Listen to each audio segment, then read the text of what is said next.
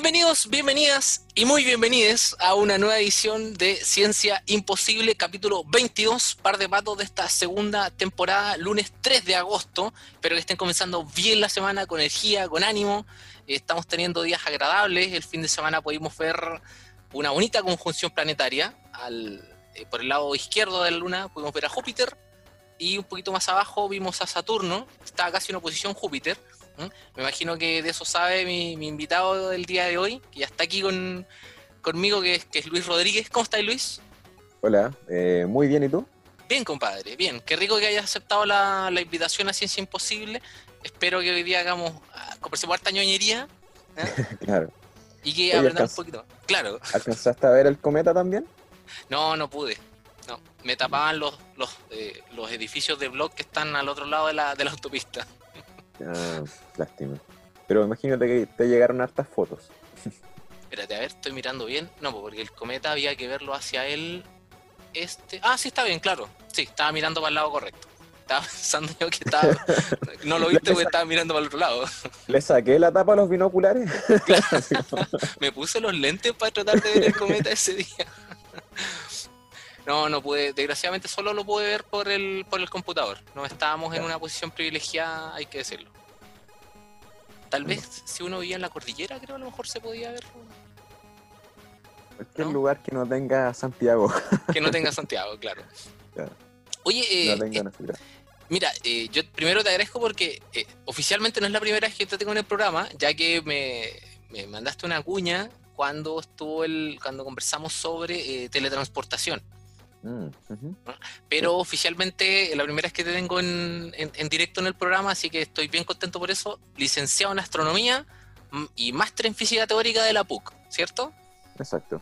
Y además conductor del programa Quantum Astronomy junto a eh, Simón Ángel. Estoy bien, ¿cierto? Sí, exactamente. Eh, dice la mala lengua de que son los dos la misma persona, pero... es una superposición cuántica. tienes que operar para ver con quién interactúas, pero... Oye, yo le recomiendo a la gente que, si quiere ahondar más en, estos temas, eh, Quantum Astronomy es un podcast eh, bien bueno, tiene un nivel bastante, bastante amplio y los chiquillos son secos, secos, secos, secos. Así que, ¿cuánto tiempo ya llevan en ese podcast? Como un año y medio ya. Ah, harto, harto, Más que ya, lleva más que yo. sí, pero hay que reparar un poquito en el humor. O sea, es el único programa de ciencia eh, y cultura que tiene que ser escuchado y supervisado por un adulto. ah, mira, eso es importante, es bueno recalcar eso. Eh, yo creo que es, eh, no sé si es el agujero negro, es, tiene como humor nivel agujero negro. claro. Claro, tenemos que hacer una cortina tipo South Park cuando inicia. Por si acaso. un programa así real y grosero. Pero ojo, se aprende mucho. Se, aprende mucho. Eso, eso no queda aparte. Oye, mira, yo tengo unas una efemérides del, de, 3 de agosto que me gusta siempre mencionarlas como para hacer eh, eh, trivia. Siempre es bueno. Uno mismo aprende, aprende cosas. Fíjate que el, el 3 de agosto del 2004 se envió eh, la sonda Messenger, una, zona no una sonda no tripulada, para orbitar el planeta Mercurio. Mira. Y gracias, y gracias a este, de hecho, claro, el nombre también tiene que ver con, la deidad Mercurio, que era el, mensajero de los dioses. Y es la primera en colocarse en órbita en Mercurio porque eh, hasta ese momento solamente le habían sacado fotos las, eh, la Mariner 10 en los años 70. Es interesante que muchas cosas que nosotros vemos ahora, como la foto de Mercurio, la, incluso la de Plutón ya, eh, uno los da como por sabido, como que estuvieron siempre, pero en verdad no es así. Cosas fue así un proceso súper largo de, obtener ese conocimiento quizás básico que uno le llama, pero es harto esfuerzo detrás. De hecho, ¿cuánto habrán estado 20 años, la, si es que no más, la, este, la famosa foto del, rostro de Marte? Que, que, era así y no se había aclarado nunca esa foto porque no teníamos mejor resolución. Claro, por ejemplo, el James Webb creo que están como de los 90 desarrollándolo. Imagínate. que va a reemplazar al Hubble. que todavía está, y el Hubble todavía no se quiere retirar. Dice, no, yo todavía puedo. Imagínate esto el 2004. En 2004 nosotros tampoco éramos tan conscientes de esta cuestión. Probablemente yo me lo perdí en la tele. En 2004 yo estaba... Y de repente está... Pasando media, claro. Tú, tú eras Pokémon, me imagino. no, yo era, yo era Otaku. Estaba Otaku. Otaku. No se estaba ahí en el euro. claro, que estaba comprando mis chapitas de, de cazador X. Claro, haciendo la prueba del cazador. Oye, ¿sabes qué? Yo creo que en algún momento se podría eh, tomar eso como, como tema, que son que es la información que hay en Internet, porque uno piensa que siempre, toda existe, desde siempre, y así como hay información que es muy nueva, hay información que ya está obsoleta, pero que sigue estando en Internet, y que debería bajarse. Exacto. Pero bueno. Lo mismo pasa con la tecnología, porque la gente piensa que es espontánea, así como, oye, eh, llevan atrasado tres meses con que salga el nuevo teléfono, que es cinco veces más rápido que el otro, es como loco, así, toda esa weá, hay investigación detrás, pues no es espontáneo. no, para, para nada. Oye, mira, otra que es un poquito más antigua ya, que probablemente te, te suene, el 3 de agosto de 1851 nace George Francis Fitzgerald, más conocido por la contracción de Fitzgerald Lawrence que fue, ah. que fue integrada después a la, a la teoría de la, de la relatividad. Me imagino que también es familiar con eso. Eh, las contracciones en, la física tensorial, créeme que son de mucha ayuda. en, relatividad general, bueno, uno, trabaja con algo que se llama los tensores, que es como una generalización de lo que serían vectores y, uno forma. Pero son entidades matemáticas más complejas. La cuestión es que son matrices y son unos cachos enormes. Por ejemplo, el de Einstein tensor de Einstein tiene como 256 componentes libres. Ay, qué lindo. La 256 de input, una cuestión así. Entonces, imagínate, tienes que trabajar con unas nuevas notaciones. Y las contracciones es como reducir esa notación gigante, esos chorizos, a cosas mucho más eh, trabajables por alguien normal. porque así como el, tiempo se dilata, las distancias se contraen. De, eso habla la esta famosa contracción de, de Lorenz que te bueno, estás acercando a la, a la velocidad de la luz, te hace... Sí, sí. No, pero lo, que también decía yo era que en, la matemática detrás de eso también hay un fenómeno que se llama contracciones. ah, ya, ya, pero es por el, como por el uso de la palabra nomás. Sí, sí. A falta de. A falta de. Oye, y esto es más, que, es más personal que otra cosa. Eh, quería comentar que el día un día como hoy, en 1979, nace Nicole Evangelini, eh, reconocida actriz que, bueno, se hizo famosa por la serie Lost, ¿eh? canadiense. Bueno, no la serie, ella es, eh, ella es canadiense. el personaje Kate que hace en Lost y actualmente es famosísima por Hope Van Dyne, que es el, personaje que hace en, el universo cinematográfico de Marvel, como The Wasp. Ah. Pero también salió en el Hobbit, hizo a la, infame Tauriel. Digo infame porque no debería estar ahí, pero bueno, eso es otra cosa. Oye, y una última cosita antes de comencemos a conversar. Fíjate que el 2005 también, el 3 de agosto, está registrado como la primera reparación manual de una parte externa de un transbordador espacial. El 2005, se, cuando se lanza eh, el, transbordador que viene después del desastre del, del Columbia. Obviamente nadie quería subir. y eh, tuvieron el mismo problema. Eh, había un, habían unas placas que estaban eh, sueltas en el exterior de la nave, salieron igual. Y fue Steven Robinson, astronauta en ese momento, que tuvo la labor de salir y arreglar y sacar unos trozos que estaban ahí para que no se no pegaran y empezaran a hacer problemas en el reingreso. Gracias a eso se, salvaron y no pasó lo mismo que el, que el, que Columbia. Este era el Discovery, el, el transportador. Oye, bueno, pensando que en esos años igual eh, Estados Unidos era todavía mucho más racista de lo que es ahora.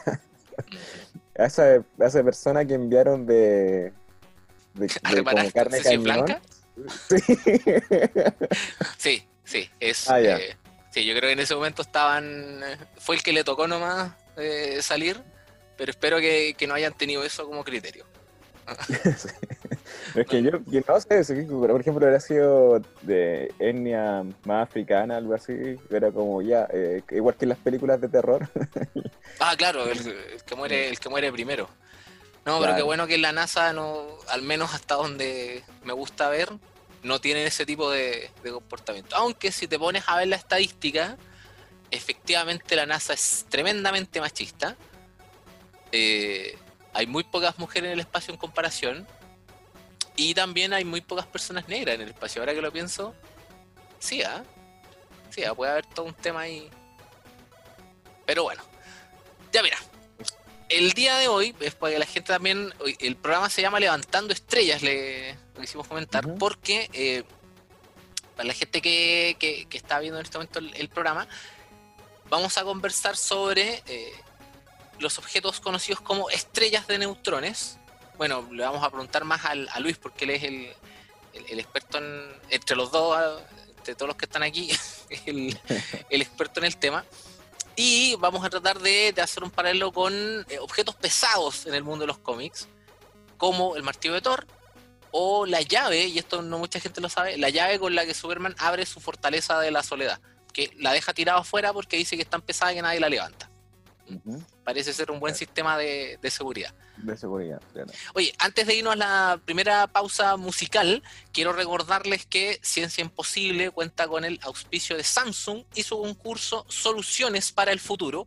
En este momento que ya empezamos agosto, terminó la primera etapa de postulación de eh, distintos grupos escolares a lo largo de Chile con sus proyectos y ahora comienza la selección la primera etapa de, selección de quienes van a seguir avanzando, así que apenas tengamos noticias los vamos a ir comentando acá. Samsung Soluciones para el Futuro.cl para que revisen la página y vean cómo va avanzando esta etapa. Vamos y volvemos entonces a una pausa musical y seguimos acá en Ciencia Imposible por junto con Luis Rodríguez de Quantum Astronomy. Estamos de vuelta ya en Ciencia Imposible, recordándoles lunes 3 de agosto, capítulo 22, con el auspicio de Samsung Soluciones para el Futuro y con nuestro invitado Luis Rodríguez, que viene directamente de, no sé si vienes directamente de Quantum Astronomy, pero suena entretenido de, comentarlo. Oye, ya, empecemos a hablar entonces de qué es una estrella de neutrones. Varias veces se ha mencionado qué es, que existe, que, sabemos lo que son los neutrones, sabemos lo que es una estrella, qué es una estrella de neutrones. Bueno, la estrella de prácticamente son los cadáveres de las estrellas masivas. Eh, Como el esqueleto, lo que quedó ahí. El remanente, exactamente. El remanente. La estrella que nosotros vemos, que conocemos naturalmente como estrella, eh, lo que hacen, ¿cierto?, es, tomar elementos chiquititos, los juntan y hacen elementos más pesados para generar energía y poder aguantar su peso. Pero hasta que llegan al hierro, eh, al momento de llegar al hierro eso ya no se vuelve eficiente, entonces ya no generan la energía eh, que necesitan para aguantar su propio peso. necesitan energía para romper los enlaces del, hierro a diferencia de lo, de lo otro, de los elementos anteriores. Es que el hierro es el elemento más estable en ese mm. sentido. Eh, todos los elementos quieren ser hierro, digámoslo así, como que los más chicos se van a ir juntando por estos procesos de que la estrella hasta ser hierro y los que son más pesados se van a ir dividiendo hasta ser como hierro, es un, elemento muy estable atómicamente. pueden verlo como pagar eh, un departamento entre varias personas. Si tú al principio vas juntando más personas, cada vez te sale más barata la renta. Entonces la energía por nuclear se va disminuyendo.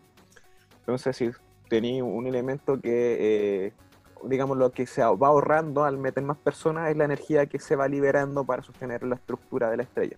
Pero se te va llenando también el, pero claro, claro, hasta que llegáis al hierro. Después del hierro ya no te sale más rentable meter gente al departamento. Entonces hay mucha gente viviendo así nada. Eh, van a echar personas hasta hasta, hasta llegar al estado de hierro. Entonces cuando llegan a eso, eh, los elementos cada vez se van quemando más rápido mientras más pesados son el, hidrógeno, que es lo que se llama la secuencia principal, se demora un montón de años, mucho tiempo. Eh, y después empiezan a eh, tener procesos como el triple alfa, que eh, tiene hidrógeno aéreo, tres, tres helios pasan un carbono, tiene carbono, nitrógeno, oxígeno también dando vueltas. después hay una fuga que se da al neón y después empiezan los elementos más pesados, así pasando silicio, por ejemplo. Ya esos se demoran unos pocos, días, ¿cachai? Y después Hay bastante menos que lo otro. Sí, pues de hecho, la última instancia, las últimas capas se demoran unas par de horas nomás. Oh. Entonces, cuando llegan a los procesos que llegan al hierro, son súper acelerados. Y ahí la, el, núcleo se va formando hierro, el, centro, digamos, de la estrella, hasta llegar a 1.4 masas solares. Ese es un, estimado de, de, lo que Eso se llama el límite de Chandrasekhar, que es que los electrones, ahí ya lo que se llama es que ya la materia está degenerada, eso sí, no, no, no, reparen en ese detalle. y es un efecto de física cuántica. Eh, hay algo que se llama el principio de incerteza de Heisenberg, que te dice que tú no puedes fijar la posición y la velocidad al mismo tiempo. Entonces, los electrones son como claustrofóbicos y a medida que tú los vayas encerrando en un espacio más chico, en este caso como la densidad empieza a aumentar, tú los electrones lo estás haciendo que se confinen en un espacio cada vez más chico. Y ellos quieren empezar a, a salir de ahí. Entonces, exacto. Entonces, si tú defines mucho la posición, la incerteza de la velocidad crece. Ya, Entonces ganan una, una especie de energía cinética muy fuerte. Y esa energía cinética es más grande que la energía cinética relacionada a la temperatura. La temperatura también es una medida de energía cinética que tienen las partículas entre medio. Claro, cuando están vibrando. Claro, entonces esa, esa energía, cuando es más grande que la, la, energía térmica, eso se llama la energía de Fermi, la, esa que yo te estoy comentando de la... Esa como, como, eh, cinética extra. Claro, eh, eso se llama que la materia está degenerada, cuando la energía de Fermi es más grande que la energía térmica. Perfecto y estamos en ese. como en esa, están en, eso. Sí, pues ahí tenía un núcleo de hierro y estos electrones así muy excitados porque están no quieren estar encerrados, están claustrofóbicos. Y cuando llegan a 1.4 masas solares, esta, no se pueden ya el, el, peso del todo el resto de la estrella y la estrella colapsa. Y el colapso es súper violento, se demora más o menos un segundo. ¿Una supernova? Claro, la materia se empieza a contraer, empiezan a caer hacia el núcleo, estos electrones como están muy excitados empiezan a chocar con los protones que, se van encontrando y se empieza un proceso de neutronificación de la materia. Se empiezan a ¿Como se pegan tan fuerte que se desarman en, quarks, algo así? No, no, no. Eh, los protones, mal, si tú le así chocas con un electrón, vaya a formar un neutrón y vaya a liberar neutrinos. Entonces lo que está haciendo es que cada vez eh, estás formando más neutrones, pero también estás quitando electrones que están dando soporte a la cuestión. Claro. Entonces se vuelve el proceso cada vez más violento. Como que vas anulando la, carga eléctrica, en otras palabras. Como que eso desaparece ya. Sí. Y eh, bueno, esto empieza a hacerse cada vez más apretado muy, muy, muy rápido. Se empiezan a liberar muchos neutrinos por, por ese proceso que te digo yo, que los electrones chocan con los protones y se forman neutrones y aparece eh, un, estado mucho más exótico que es ya cuando los electrones se los neutrones perdón, se degeneran. Los, electrones se degeneran en 10 elevado a 6 gramos por centímetro cúbico. Eso es un millón de gramos por centímetro cúbico. Es eh, muy, muy denso. Sí, pues el Sol tiene 150 gramos por centímetro cúbico. y, es lo más denso del sistema solar. De hecho, ya cosas así como diamante, cuestiones, eh, no, no, van a pasar los 20 gramos por centímetro cúbico. Entonces esto es cosas que, eh, bueno, el, Sol, por ejemplo, va a terminar como enana blanca, que vendría siendo estos núcleos, pero degenerados de electrones. Mm, ya. Ah, pero el Sol, claro, no da para más porque el Sol es más chico. Tendría, tiene que ser una estrella más grande para que llegue a ese, a ese límite que tú estás mencionando. Ya. Como ocho veces más grande. O sea, el Sol nunca se va a convertir en una supernova, no le da. No, no le da. No. Eh, ya, pues la cosa es que se degeneran acá los neutrones eh, y eso hace una especie de protoestrella de neutrones. Entonces se genera como una bola muy dura, muy densa y las capas que vienen chocan con eso. Entonces hay un experimento que pueden ver en YouTube que ponen una pelota de básquetbol, por ejemplo, con una pelota de ping pong encima y sueltan las dos. Entonces la pelota de básquetbol choca contra el suelo y se devuelve Claro, y le entrega ese momentum, esa cantidad de movimiento de la pelota más pesada a la más livianita, y la livianita sale volando. Eso se ha visto también cuando la gente corre con estas pelotas de entrenamiento y choca entre ellos. Claro. y salen disparados los niños chicos. Exactamente. Bueno, aquí pasa algo parecido, pero también un montón de procesos más complejos, como inestabilidades y cosas así. Eh, no, claro, lo estamos simplificando bastante. Sí, pues, los, neutrinos que se están formando, por ejemplo, que yo te decía, eh, hacen presión y a esa temperatura tan alta los neutrinos interactúan mucho con la materia. Y eso es algo que a ti te va a llamar mucho la atención. Sí, de hecho me, genera algo, no sé, como se me vienen muchas ideas a la cabeza. Sí, eh, bueno, esos neutrinos hacen, inducen una convección eh, y eso empiezan a empujar también la, la onda de choque y todo hacia afuera. Entonces, son procesos que son de alta energía eh, en sí. Y el, comportamiento de la materia, esa energía y temperatura, etcétera, es distinto a lo que nosotros estamos acostumbrados a ver en el sistema solar. se liberó todo eso y quedó este remanente que se fue como, como apretando nomás porque quedó porque quedó degeneradísimo, por decirlo así. Claro, es como el, tiene dos botones la materia antes de convertirse en agujero negro de emergencia. El primero es que se degeneren los electrones y el segundo que se degeneran los neutrones. Si a la estrella de ah. neutrones tú le empiezas a dar un poquito más de masa. ¿Y puede llegar a ser un agujero negro? Se puede, sí. sí. Mm. Y eso es lo que se está estudiando actualmente, como los límites de las transiciones entre estrellas de neutrones y agujero negro. Pero ponte, ya, tenemos la estrella de neutrones, esa, ese objeto ya se creó. ¿Cuánto tiempo puede estar ahí antes de que, porque me imagino que como tiene de pronto por gravedad empieza a agarrar otras cosas y puede seguir convirtiéndose en algo pero, A ver, el, tiempo de implosión, digamos, es un segundo. o sea, en un segundo la cuestión colapsa la estrella y sale liberada al, espacio. Claro, entonces el, el, tamaño de la explosión remanente son como de 10 años luz. Y, la, y la el tamaño de la estrella son de unos diámetros de 20 kilómetros, o sea, radio unos 10 kilómetros. Ah, claro, por eso es tan denso. Porque efectivamente es muy pequeña comparada a la cantidad de masa que tiene.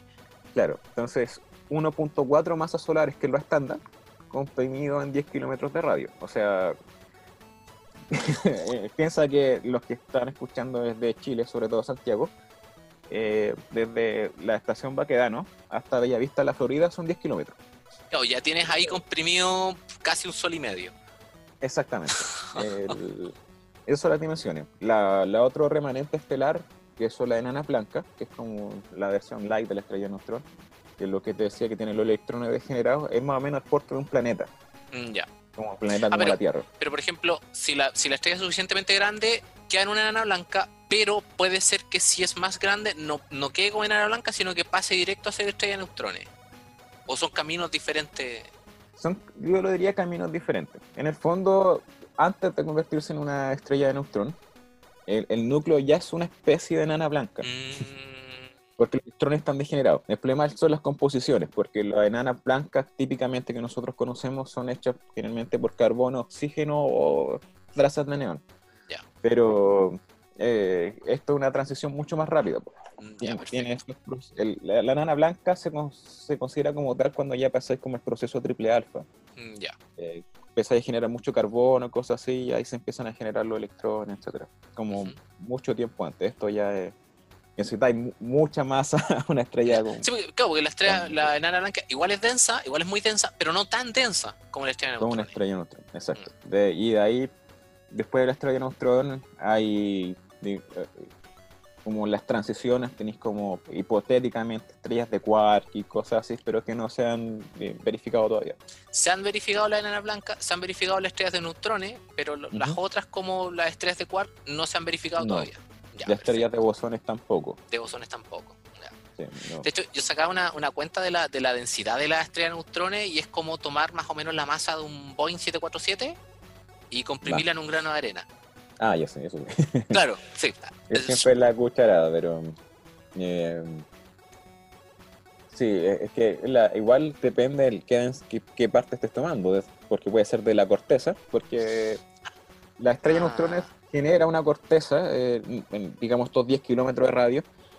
El, el, primer kilómetro es una corteza dura, y ahí hay varias transiciones de la materia. Entonces partes como de 10 elevado a 10 gramos por centímetro cúbico. Dura, dura sólida. O sea, eventualmente si se pudiera caminar ahí, es, sólido. Exacto. Bueno, ahí en ciertas ocasiones que se habla que esta cuestión se puede derretir. ya, pero esos son casos, consideremos la sólida para efectos simplistas. Eh, des- después tú empiezas unas transiciones hacia el centro de los estados exóticos de la materia. Entonces, eh, después llega un momento donde se empieza lo que se llama el, el neutron drift, el goteo de neutrones, donde los átomos empiezan a botar los neutrones. Eh, si tú sigas un poquito más adelante, se empieza a formar el, el superfluido, que es un estado exótico de la materia, que es un fluido que no tiene rosa. Uh, Eh, chuta. Y eso a es medida que vaya entrando. sí, eso, eso eh, paradójicamente se llama un supersólido, pero es un fluido, pero Sí. es, un- eh, es lo que se conoce como condensado de Bose-Einstein. Es como Ya. muy parecido a lo que pasa con los superconductores. Y de hecho Eso está hecho como a la, a la fuerza, no por un tema de, de temperatura, está hecho por densidad. por densidad, Exactamente. claro. Sí, la densidad hace que la temperatura del, de condensación Mm, baje. Ya, claro, llegaron por otro lado. Perdón, se, se eleve. Sí. Eh, porque acá la- los superfluidos, los superconductores están cercanos al cero absoluto. Ujú. En jerga no científica sería como menos 270 grados Celsius por lo menos. o lo- o lo parecido. Pero allá estamos hablando de 10 elevado a 10 Kelvin, una cosa por estilo, se pueden comenzar a formar estos, estas estructuras.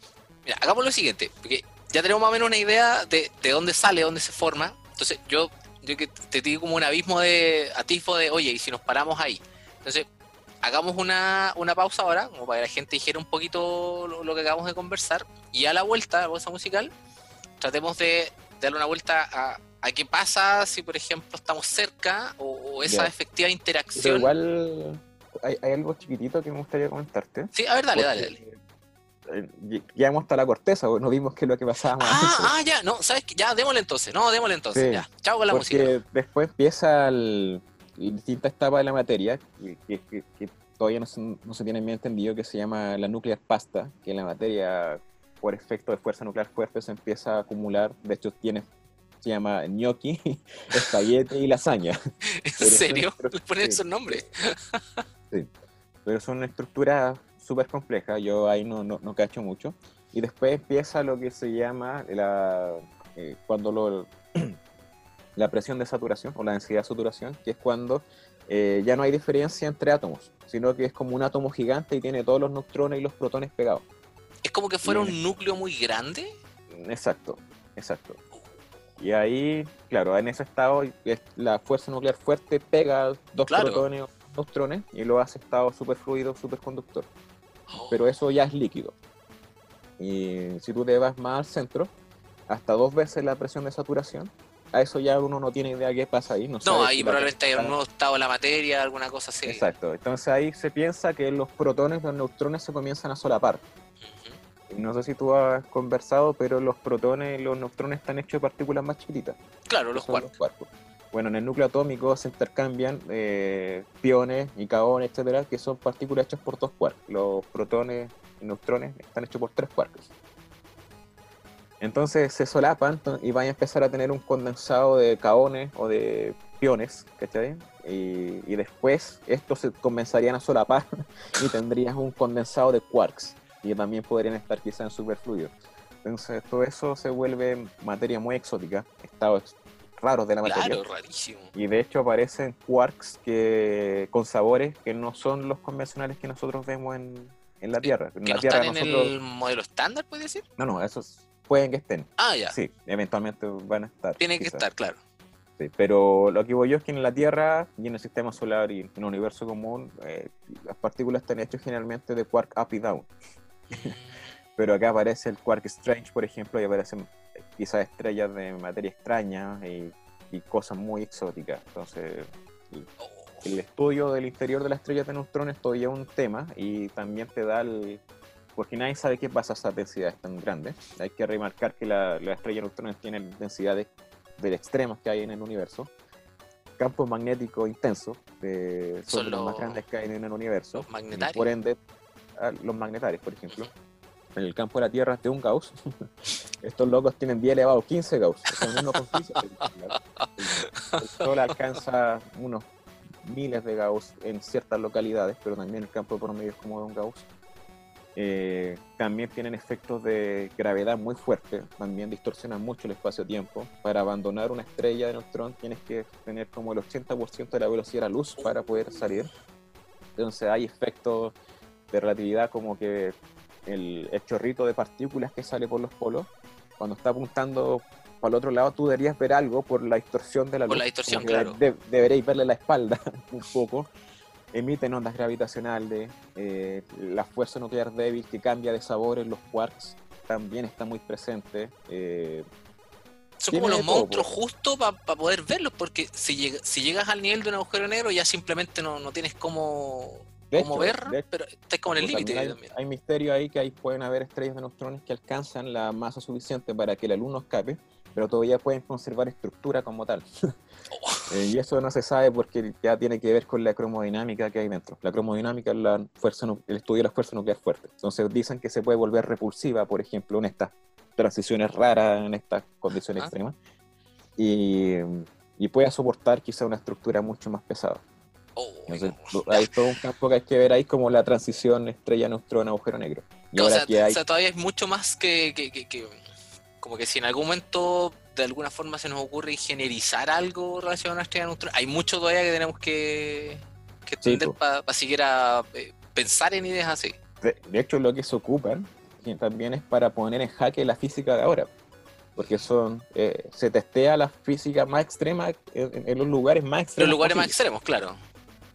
Entonces, claro, si tú sabes dónde está fallando la teoría actual, puedes ver, eh, parcharla, digamos, o, generar una teoría nueva que, explique cosas más, perdón, No, dale nomás, dale nomás. Que, que, explique cosas más, más generales. Y, cuando tienes teorías que explican cosas más generales, también predicen otras cosas y efectos nuevos, cosas por el estilo. Por ejemplo, cuando nació la relatividad, eh, los agujeros negros se predijeron teóricamente. Claro. Y después se descubrieron. Y después se descubrieron. Y Einstein decía, estas cosas no pueden existir, son unos monstruos, unas barbaridades. Y bueno, existían. Entonces imagínate que encuentren una nueva teoría y encuentren nuevas estructuras, por ejemplo. ¡Ay, qué maravilla! Eso, eso me, entusiasmó. Tenemos como para cinco temporadas ya. Sí, pues. De Quantum Astronomy. Sí. sí no, sí, está... nos va a faltar tiempo para hablar tanto. Y, ahora, como por ejemplo, que se sabe que dos estrellas de neutrones colisionan, hay que ver qué es lo que está quedando. Lo que está quedando, claro. El límite, el, lo clásico, no, no clásico, perdón, lo estándar que dicen las la ecuaciones que aguantan dos puntos y algo masas solares, y estas tienen 1.4 más o menos cada una. Entonces, si sumáis, te dan casi 3. Entonces, ¿qué es lo que pasa en el proceso? Pues, se transforma en agujeros negros, generas un nuevo tipo de estrella de neutrones, porque tampoco están unificadas todas las familias de estrellas de neutrones. Porque la que te muestran el pulsar, el, que, el, que gira, el, que rápido, el clásico que gira un poquito más lento, el magnetar, pero también hay otros tipos de estrellas de neutrones dando vueltas.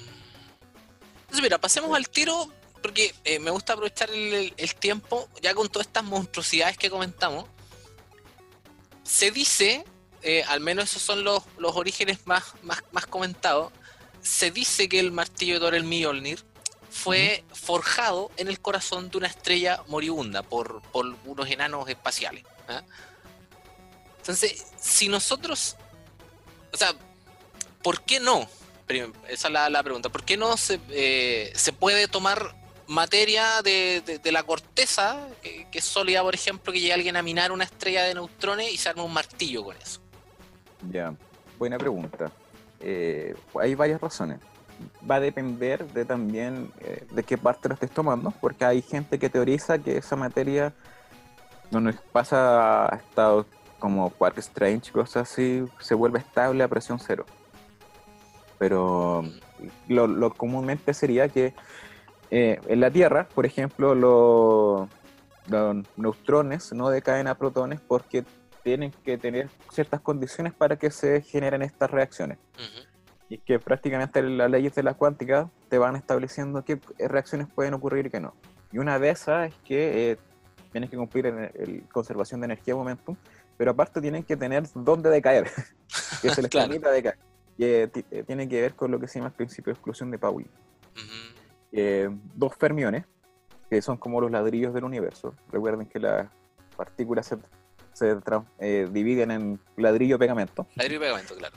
Entonces los fermiones, los ladrillos no pueden ocupar el mismo estado cuántico. Entonces, si están todos los estados ocupados, tú no puedes decaer porque no tienes dónde decaer, digamos así, las, nuevas partículas.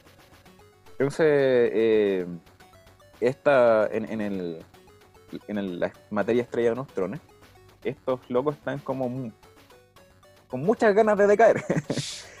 y tienen la energía suficiente para que en, condiciones como la Tierra eh, puedan decaer libremente. básicamente, si tú sacas un, un, chunk, un trozo de allá y lo sacas de ese ambiente, ya no está en las condiciones para mantenerse como está. Exactamente. Y, si, tú... traes una roca para acá de estrella de neutrones, por decirlo así, eh, esa roca. Tú haces como una bomba atómica. eh, piénsalo de esta forma, por lo que te decía yo de las partículas que están muy apretadas no, en este caso los neutrones están degenerados y, quieren salir volando libremente. Entonces, la, primera oportunidad están esperando, como dices tú. Sí, pues, eso es lo que se llama la presión de degeneración. Entonces, si tú los pones acá, va a haber una diferencia de presión bastante grande porque no hay nada que lo esté conteniendo. Se va a hacer una bomba. Habría, solamente tratando de estirar el chicle lo yo estoy diciendo que Thor es un terrorista. Claro. Anda y, un una bomba y un degenerado también. Y un, degenerado, su martillo está hecho de materia degenerada. Exactamente. ¿Podría, eh, en alguna tecnología guardiana, que efectivamente el martillo no fuera eh, completamente hecho de ese material, sino que la parte interna nomás fuera eso y, pudieran contenerlo de alguna forma dentro del martillo? Mm, ¿En la primera trizadura bomba atómica? claro, a ver.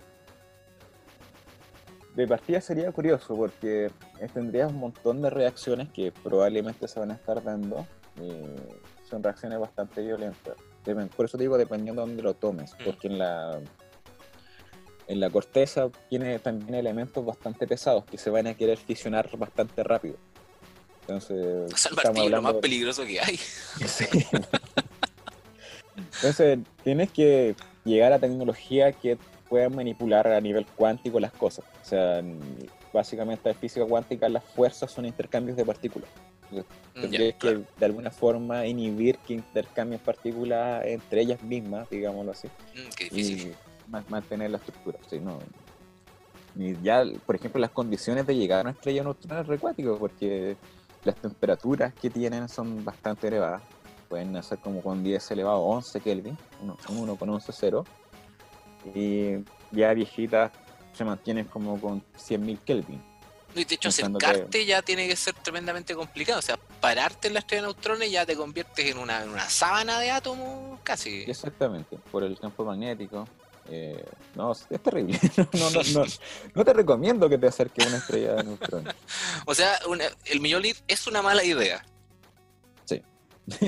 Tratamos de hacerla un poquito, un poquito menos densa, que es la, que es la otra idea que, te, que, te quería mencionar en, en estos 15 eh, minutitos que, que, nos están quedando, que es esta llave, Superman en su fortaleza la soledad, en un cómic que se llama All Star Superman, muy bueno, lo recomiendo. Una llave como cualquiera, pocos centímetros, y él la deja botada fuera de la fortaleza de la soledad, la deja ahí en el suelo.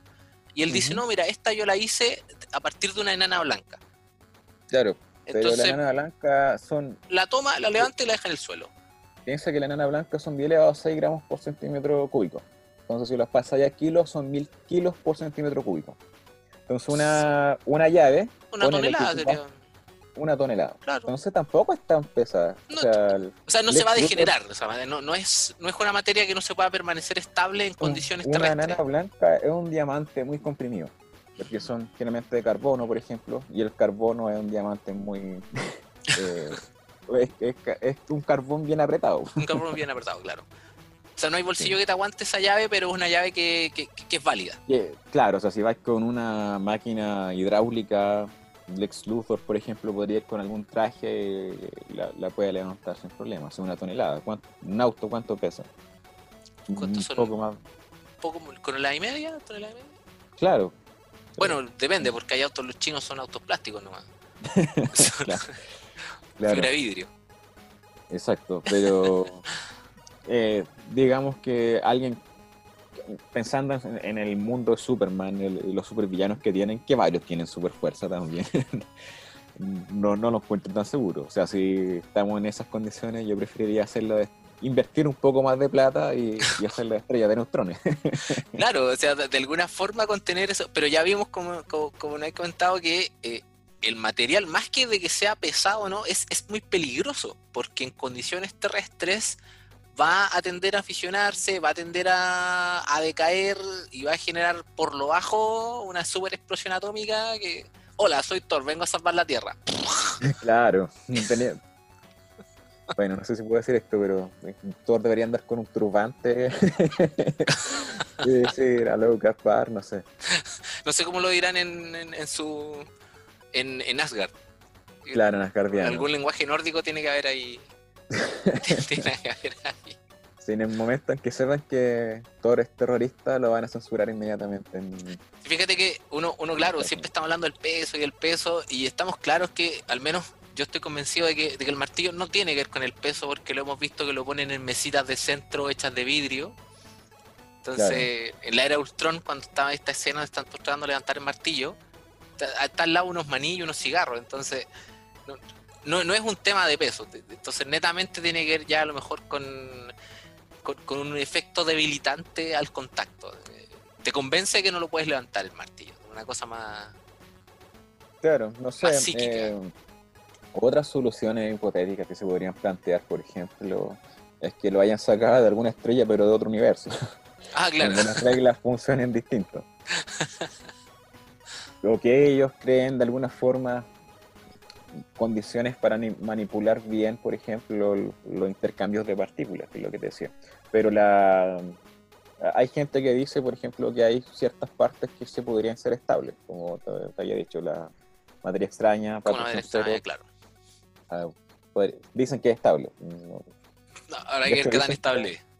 De hecho, hasta dicen por ahí que eso la materia. O sea, si te por ejemplo, explota una estrella y saca esos pedazos así del núcleo y, llega a la Tierra y la toca, empieza a hacer un proceso en cadena de reacciones y va a oh. convertir el resto de materia también en, en Strange. Oye, mira, me, me, queda un ratito como a preguntarte, ya que mencionaste eso, ¿es, ¿y eso, por ejemplo, eh, la materia extraña se puede crear en un acelerador de partículas, por ejemplo? Eh, sí, pues, pero decae bastante rápido. Ya. O sea, no hay peligro de que la Tierra sea chupada por materia extraña. claro, pero como te digo, esos son papers de los años 90, no, tampoco digamos que lo he revisado yo con rigurosidad ni nada por el estilo, es lo que se dice como dentro de la cultura pop de estrella Pero, eh, de hecho, por tocaste un buen tema. El coleccionador de hadrones eh, empiezan a acelerar protones, entonces ganan, entre comillas, más energía y eso permite que el, eh, el núcleo gane más porcentaje de otros quarks.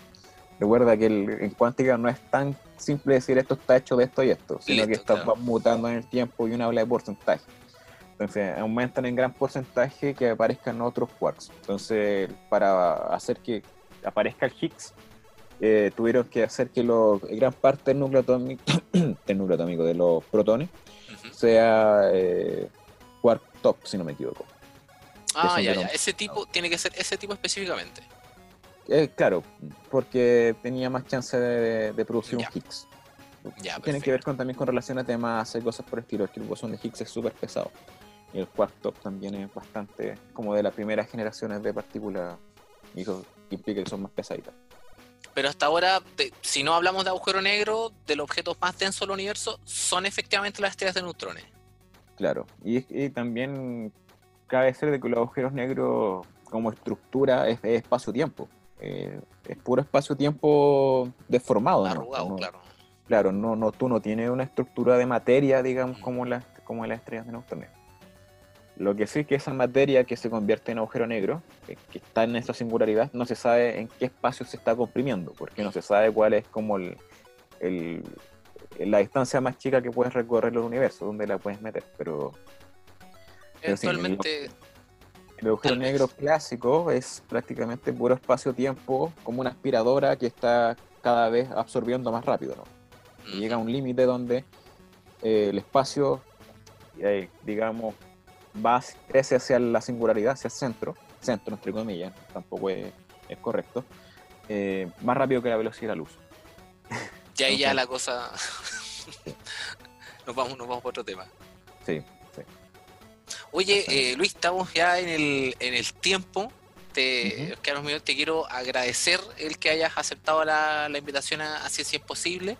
¿Mm? No, gracias a ti por invitarme. Espero no sea la, la última oportunidad. ¿Mm? Igual tenemos que llevar a, a Quantum. sí, puede ser, puede ser. Yo feliz, yo feliz.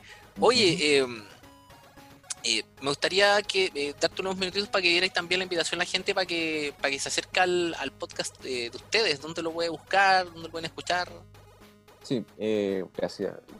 A nosotros nos pueden encontrar en Spotify, en iTunes. nosotros estamos ligados a Fulgor Lab.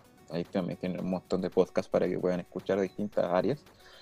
Y bueno, lo entretenido es que yo me dedico a la parte teórica, que es prácticamente trabajar con ecuaciones. los teóricos lo que hacemos es con medio de ecuaciones predecimos cosas. y los experimentales, que es mi contraparte, que es Simón, es el que el astrónomo más romántico que va con los telescopios y observa el cielo. Y él te dice si está bien lo que, lo que está haciendo. Lo, que yo predije, ¿no? O viceversa. De ellos miden algo y nosotros tenemos que explicarlo. Pero esa es la simbiosis. Entonces se genera como ese, ese complemento, exacto. Lo que yo no sé, él lo sabe y viceversa. Y también que ojalá que les guste el, humor que le, vamos poniendo. Aunque ya estamos más medios que antes. Por si acaso. Sí. Oye, no, qué bueno. Qué bueno. Eh, están, mira, en Instagram es Quantum Astronomy Podcast. Exacto. Con Q, ¿cierto? Sí, Quantum. Siempre han dicho que ponerle Quantum a algo aumenta tus ventas. bueno, pero es que en este caso ustedes están. Claro. pero en este caso ustedes están haciendo uso correcto, porque si alguien puede darle, puede, puede decir efectivamente que sabe de lo que está hablando cuando habla de, de cuántica, no es un sanador cuántico que te habla de las hebras del ADN, sino que es, son eh, físicos y astrofísicos. Así que. Claro, que tuvimos cursos de física cuántica. Efectivamente, eh, eso. que no vibraron lo suficientemente alto como para aprender cuántica, no, así no funciona. Sí, estuvimos sufriendo ahí pivoteando matrices.